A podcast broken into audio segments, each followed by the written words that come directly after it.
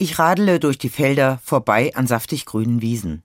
Oben am Waldrand sehe ich ein Reh mit seinem Kitz. Die Sonne strahlt am Himmel, ich höre Vögel zwitschern. Es sind Momente wie dieser, in denen ich zutiefst empfinde, ich bin glücklich, die Welt ist schön.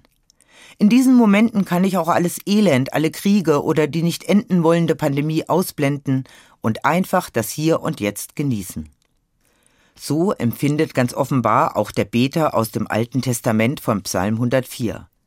Er hat auch einen wunderbaren Moment in der Natur genossen und er schreibt dieses Gebet.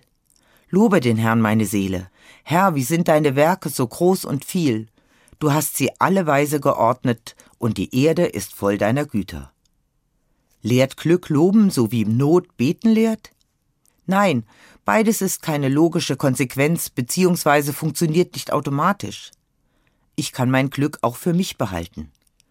Um für Freude und Glück zu danken oder in Not zu beten, braucht es eine Adresse. Für den Beter des Psalms lautet die Adresse Gott. Sein Glaube ist es, der ihn beten und loben lehrt. Für einen, der glaubt, wird die wunderbare Natur zu Gottes Schöpfung. Und deshalb lobt er in einem glücklichen Moment aus vollem Herzen Gott. Ich bin froh, durch den Beter an diese Adresse erinnert zu werden. Ich empfinde wie er. Wenn ich durch die Felder radle und all das Schöne um mich herum sehe, weiß ich, ich habe das nicht geschaffen. Es wird mir geschenkt. Auch, dass ich es in dem Moment als Glück empfinde, ist auch ein Geschenk. Ja, recht hat er. Wenn ich die Adresse kenne, lehrt Glück loben, so wie Not beten lehrt. Und deshalb stimme ich in die Worte des Psalmbeters ein. Lobe den Herrn meine Seele. Herr, wie sind deine Werke so groß und viel.